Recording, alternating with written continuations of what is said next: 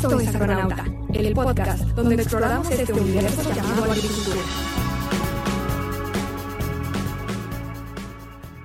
Hola, hola, agroescuchas, ¿cómo están? Eh, bueno, en esta ocasión vamos a hablar sobre la interpretación del episodio que tuvimos con Embrapa. se está conmigo. Paula Rojas, hola, hola. Y nuestro querido amigo. Y visitante. sí, visitante, hasta que me digan que ya, ya hasta que me den el honor de otra vez pertenecer a este grupo porque me desaparecí mucho tiempo. Hola, hola, Héctor Reider. Pues, te manda a que te, a que te desaparezcas, pero bueno. Ya Nos hiciste falta. sí se falta. Pues hoy, hoy tenemos un episodio rápido, desde donde vemos, porque realmente el episodio con la doctora Marshua, Silvia Marshua de, de, de Embrapa, nos pareció muy bueno pero como fue en, en, portugués y parte español, y que estuvo Vinicius, estuvo Gabo y todo, pues creo que se perdió un poquito el tema de, la conclusión, y creo que eh, nos tomamos esta libertad de, invitarlos. ¿Cómo ves, Pau, eh, Héctor? A mí me parece que es una buena idea porque hay muchísimo material importante dentro del episodio que para quienes no lo han escuchado, de verdad, es un muy buen episodio. Hay muchísima información a la cual sacarle jugo y ver cómo es que se hacen las cosas en un país como Brasil. Así que, chévere. Totalmente, y que tiene prácticas agrícolas completamente diferentes a las nuestras. Eh, bueno, a las nuestras en México no quiero generalizar. este, así que sí, y además quiero entender más sobre esta solución porque he tenido la oportunidad nada más de leer un poco sobre el episodio, bueno, de leer sobre el episodio y escuchar parte, pero pero ahorita básicamente yo soy como ustedes, agroescuchas, yo también vengo aquí para aprender. Bueno, primero voy a poner unas conclusiones, al final voy a decir poco, porque yo fue que estuve ahí, la verdad, la doctora Marzúa fue muy, muy, buen, muy, muy, muy, buena, muy buena explicando, porque obviamente a mí pienso que este episodio es tan importante que sí merecía dos partes. Entonces, este, vamos, vamos a platicar. ¿Qué les parece si hablamos un poco de las conclusiones para que los, los las entiendan? ¿no? Bueno, dejámoslo como después de pasarlo por inteligencia artificial, discusión y todo lo que platicamos, yo creo que es importante decirlo, ¿no? Entonces, este, bueno, aquí están, este, va la primera. Eh, una de las cosas interesantes que planteó eh, eh, la doctora, y bueno, que platicamos, es la transformación digital en agricultura brasileña es clave, o sea, la digitalización es clave para garantizar la seguridad alimentaria y atender al nuevo consumidor exigente. O sea, que sea una política está muy interesante, ¿no? Sí. A mí me parece que es una política gigante y que concentra toda la información. O sea, el resumen del episodio está allí. Me parece que está genial por eso. ¿Qué dices tú, Raider? No, totalmente. Y son tendencias que hemos estado viendo principalmente fomentadas por la industria y por las nuevas generaciones de trabajadores y profesionistas del agro, pero ya que se tome como una política, eso es algo completamente diferente que solo conozco de ciertos países que podría ser Holanda, Israel, algunos otros de las potencias tecnológicas de la agricultura, pero que no vemos en países tradicionalmente más extensionistas como es eh, México, como es Estados Unidos, como Argentina, pues no sé, Pau, no sé cómo es en Colombia, pero yo sé muy bien ahorita que en Estados Unidos la, idea de eh, integración tecnológica no lo están considerando absolutamente. Mm. Sí, Hay, hay, hay pequeñas diferencias, pero que está muy bien entender cuáles de esas diferencias impactan y por qué impactan en un país tan distinto si lo vemos desde muchos aspectos. Así que sí. en definitiva es grande. Y otro punto importante, el segundo, vamos el segundo punto, Brasil espera aumentar su producción y productividad de un 40 a un 70%, esperados por la ONU para el 2050. O sea que es, para ellos es fundamental eh, entregar los 17 Objetivos de Desarrollo Sostenible de los ODS, que famosos de, la, ONU, y eso me parece que lo ponga como parte de, esto. No sé cómo estamos en México, pero pues, no sé, a mí me gustó mucho ese término, ¿no? Hay que hacer un pequeño paréntesis, este, con, no paréntesis, pero yo creo que es importante mencionar algo que muchísimos de los proyectos eh, que tienen algún enfoque, ya sea nacional o que tienen algún enfoque internacional o que tienen algún enfoque de política pública, ya sea nacional, local, internacional, lo que sea, muchos de ellos se basan en los objetivos de desarrollo sostenible de la ONU. Entonces, no voy a decir que esto no sea un, objetivo que vayan o no a cumplir, nada más quiero decirle a los agroescuchas y a todos que hay que tomar este tipo de, menciones como parte de las estrategias de venta que muchos de estos grandes proyectos, de estos grandes proyectos suelen hacer. Ahora, si lo consiguen hacer y lo hacen mediante, mediante esta solución de, este, pues, de Embrapa, pues es otra, es, digamos, es, romper paradigmas, ¿no? Sí, es, es, cumplir el objetivo y finalmente los ODS están puestos allí como política para que todos los países cumplamos una agenda que ahora no para el 2030, sino también para el 2050 y que Brasil espere cumplir ese 40% del 70% que espera la ONU, bueno, aquí ya vamos viendo cómo, cómo es la dinámica, pero claro, si no somos ambiciosos y si no, si no vemos las, las cosas desde la agenda que se nos está, la agenda que se nos está marcando o la que está propuesta, pues bueno, allí, ya, allí todo tiene que, que ir encaminado a los ODS. Claro, este, yo lo vería, agroescuchas, perdón, Tona, este, como una visión, como la, visión que tiene una compañía. Entonces, les voy a dar otro ejemplo muy similar de una propuesta que suena impresionante. Este, no significa que no sea real, pero hay que siempre tomar estas cosas, estas visiones con... Con pinzas. Exactamente, con pinzas. Entonces, este, California, por ejemplo, el estado de California tiene la propuesta de hacer que todos los carros o hacer que los carros de gasolina sean ilegales para el 2030. Suena impresionante y todo, pero vamos a ver cómo funciona en la práctica. Entonces hay que tomar siempre estas cosas. Vean estos números, digan, qué padre, qué bonito. Vean después cómo se implementa el proyecto. Sí, pero aquí a favor de lo que yo oí en el episodio, que me pareció muy, muy interesante, es que eh, eh, Embrapa está planteando para, este, eh, para esta tecnología, para, para este, este sistema, está planteando que la tecnología es el eje de lo que está haciendo. O sea, y eso me parece muy, muy importante. Y además que, por ejemplo, eh, dos puntos importantes que yo vi en el episodio. El desarrollo de startups y facilitar un ecosistema de intercambio de información a través de sus APIs, a través de ponerles toda la mesa servida, el ayudar a, desarrollo de, tecnología a, a partir de, de, toda esta digitalización.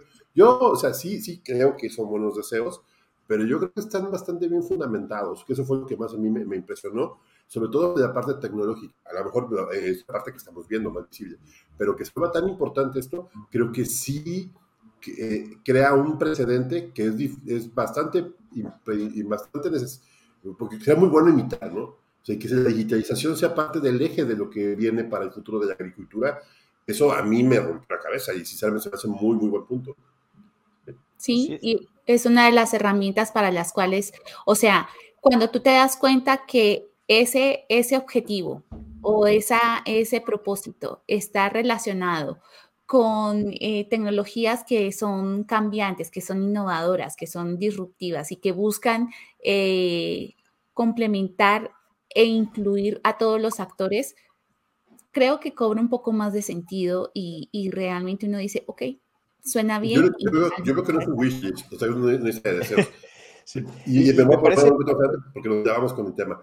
Te voy a pasar al siguiente.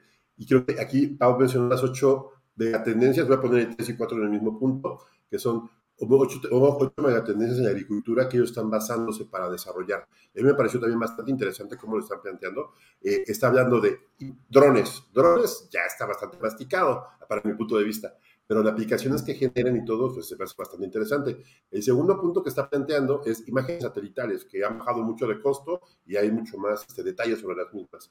Eh, eh, la famosísima inteligencia artificial, yo digo que esa es la más grande de todas, pero ya lo discutiremos. Este, la realidad virtual a mí se me hace que es algo que va a ayudar mucho a los cultivos, o sea, y o sea, obviamente realidad aumentada, entre otras, para generar y transformar los datos en información y conocimiento. Eso se me hace que es nos interesa datos, pero nos interesa mucho más información. ¿Qué opinan?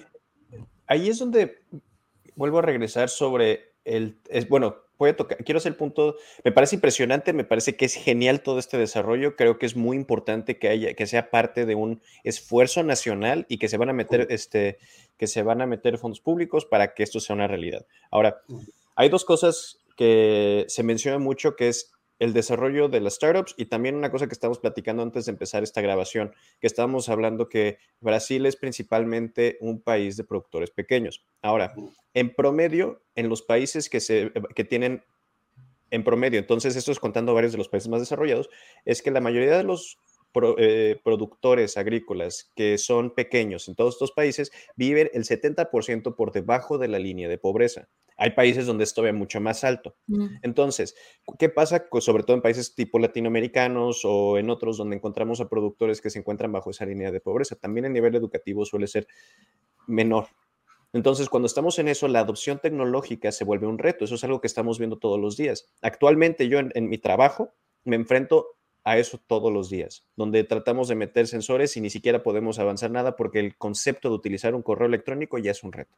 Entonces, empezar a hablar de la implementación de tecnologías tan complejas que ahorita para nuevas generaciones que gracias a Dios tienen la posibilidad de, este, de entrar a la universidad y todo, pues ya saben la utilización de estas ciertas tecnologías. Yo me pregunto cómo, cuál es la estrategia para la adopción tecnológica de estos pequeños productores.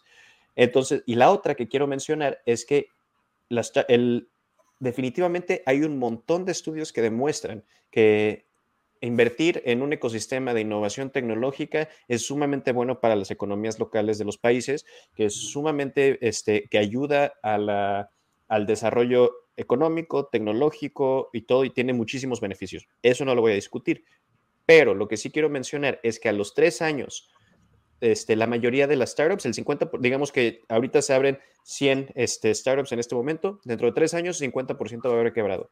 Dentro de cinco años, 75%. Entonces, a lo mejor es un poco ambicioso pensar, nuevamente haciendo hincapié en el punto 2, que para el 2050 vamos a tener una, una adopción tecnológica bastante alta de los productores pequeños y que vamos a tener ya una innovación lo suficientemente fuerte con un ambiente tan ahorita inestable como es el de las startups, sobre todo si tomamos en consideración el desplome de los bancos este, internacionales de inversión de capital.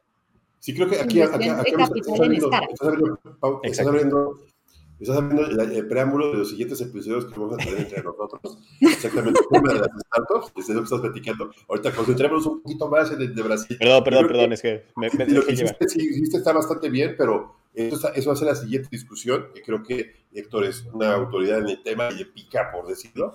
Pero a mí, fíjate que una de las cosas que dijo en el, en el episodio, y esto no lo puse en este listado, es uno, la primera es, y creo que es una estrategia mundial, y a mí me parece muy interesante cómo lo toma Brasil, que el poner comunicación, poner comunicación en el tema de startups, bueno, para todo el campo, es poner redes celulares. Las redes celulares están siendo muy, muy, creciendo muy rápido, mucho más rápido de lo que estábamos esperando. Ya la erupción de 5G se está volviendo pues un algo bastante potente para que, generar que la, la comunicación sea más rentable y, eso genera que podamos tener acceso en zonas más remotas. No significa que es la única, la satelital está bajando de costo, el señor Musk ya puso barata y con lo que conlleva, este, y hay otras opciones baratas todavía y está, está teniendo esa, esa, característica. Creo que ese es un punto que propuso Embrapa para poder hacer lo que me estás diciendo, doctor. Y lo puso dentro de la presentación, de una checada, eh, exactamente la comunicación es la base de la digitalización. Sí, y lo, y lo nombró la doctora varias veces durante el episodio y digamos que es una de las, de las, eh, de, los objetivos que están allí dentro del proyecto que desarrolla Embrapa, pero que además va a buscar cumplir con, el propósito que tienen tan alto.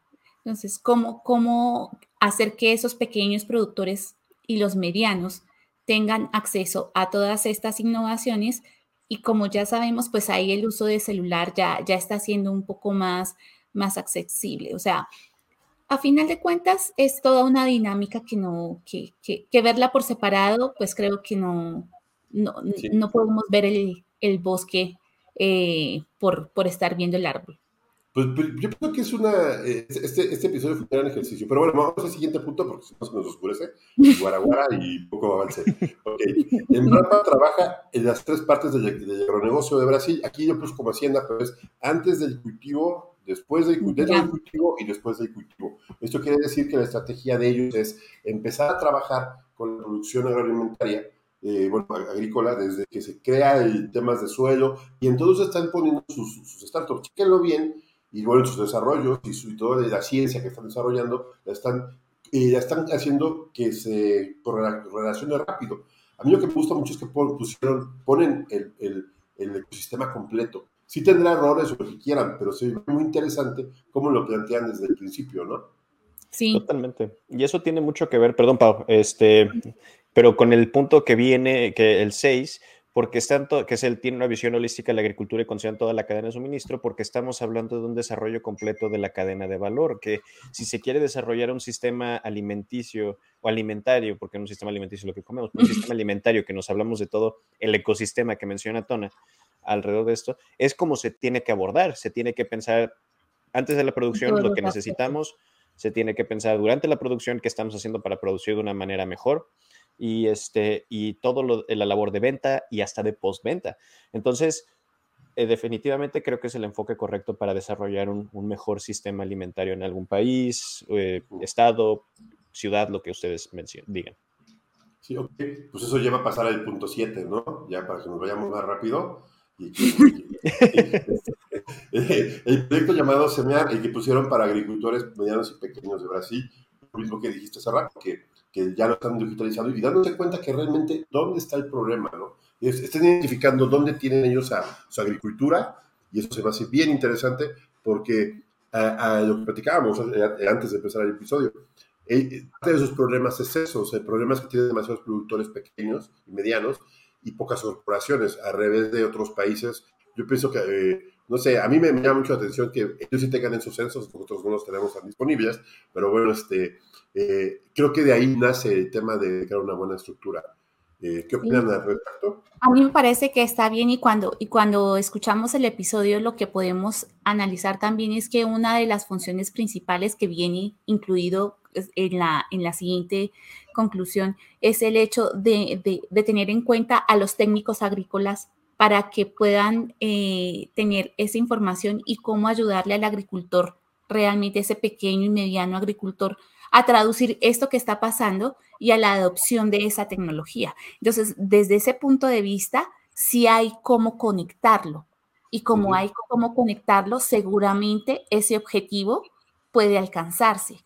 Por eso es que a la final, cuando vimos todo el episodio completo, ya lo que nos damos cuenta es que no está tan loco, no está tan, tan, tan exigente y que en definitiva es una de las herramientas, o sea, uno de los proyectos o uno de los propósitos que está bien que copiemos en nuestros países. O sea, cómo pensar un poco analizando todos los aspectos y tener en cuenta que hay alguien que trabaja para ponerlos en, en manos de los agricultores, me parece que es, es lo genial de este, de este trabajo de Embrapa.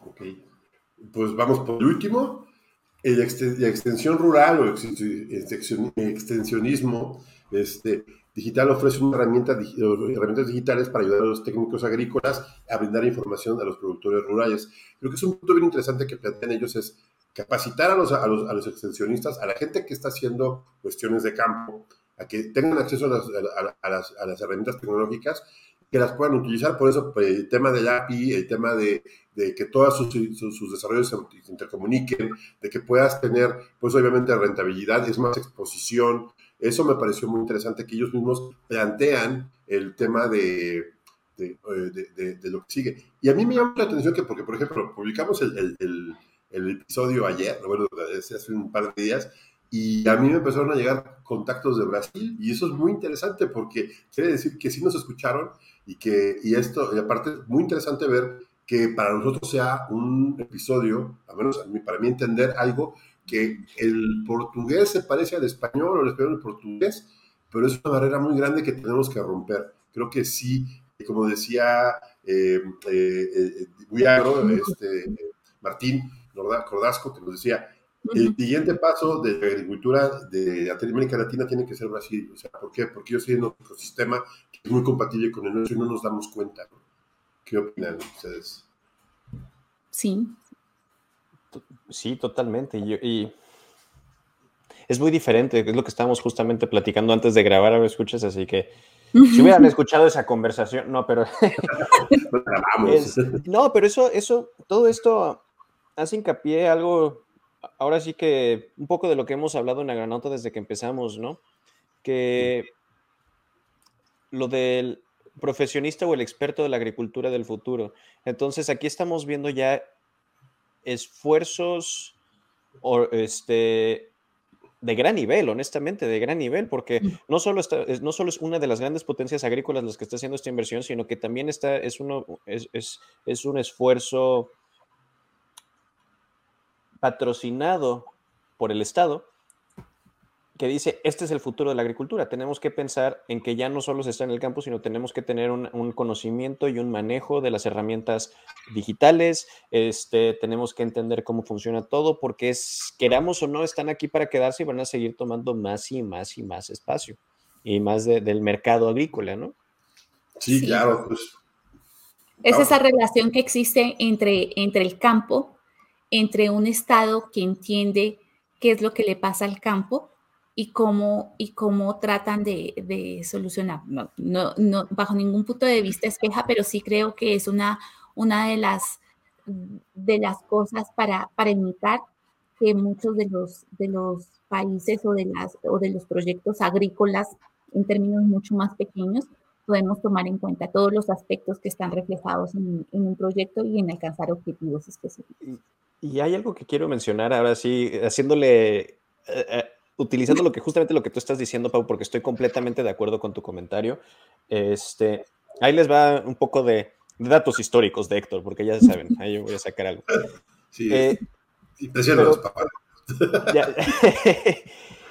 hay algo, a ver, escuchas, la agricultura ha sido el lugar históricamente donde hemos hecho la agricultura y la guerra específicamente han sido los dos puntos donde históricamente hemos hecho nuestros avances tecnológicos más importantes. Ahora, en la, actualidad ha cambiado eso debido a que ha cambiado mucho el manejo del mercado, ha cambiado diferentes razones sociales en lo que, se en lo que aumenta la complejidad de lo que es una sociedad. No me voy a meter mucho en eso, pero quiero contarles que los primeros usos de las matemáticas fueron agrícolas.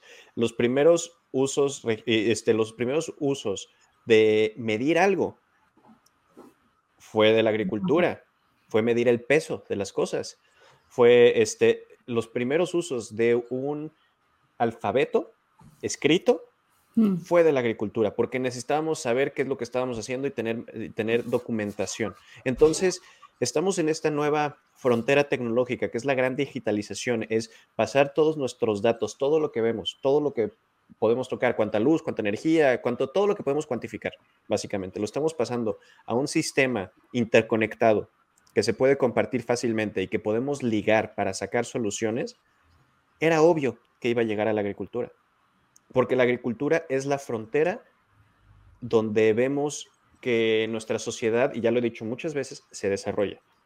Entonces, era imposible que no llegara y va a seguir llegando y lo va a adoptar y, gracias a la agricultura se va a llegar todavía más lejos de lo que habíamos pensado con eso.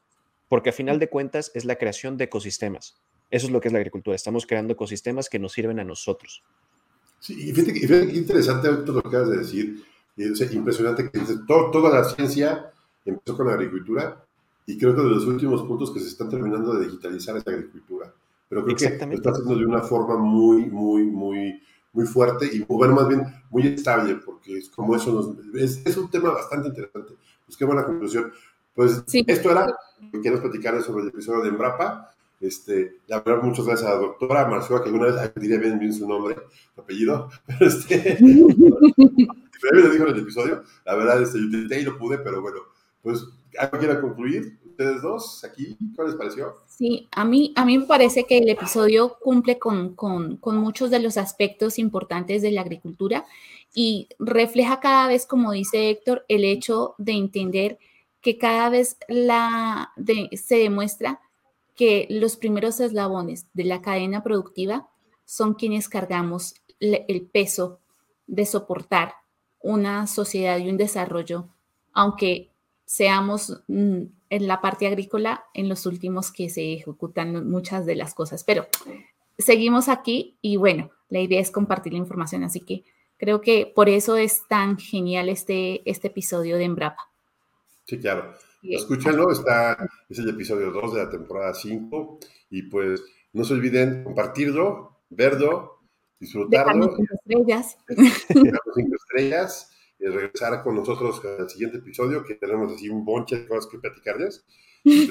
Pues, gracias, Pau, muchas gracias, Héctor. Y aquí gracias, nos vemos en el que sigue. Gracias. Muchísimas gracias. Gracias, Agroescuchas. Nos vemos. Muchísimas gracias. Hasta la próxima. Hasta la próxima.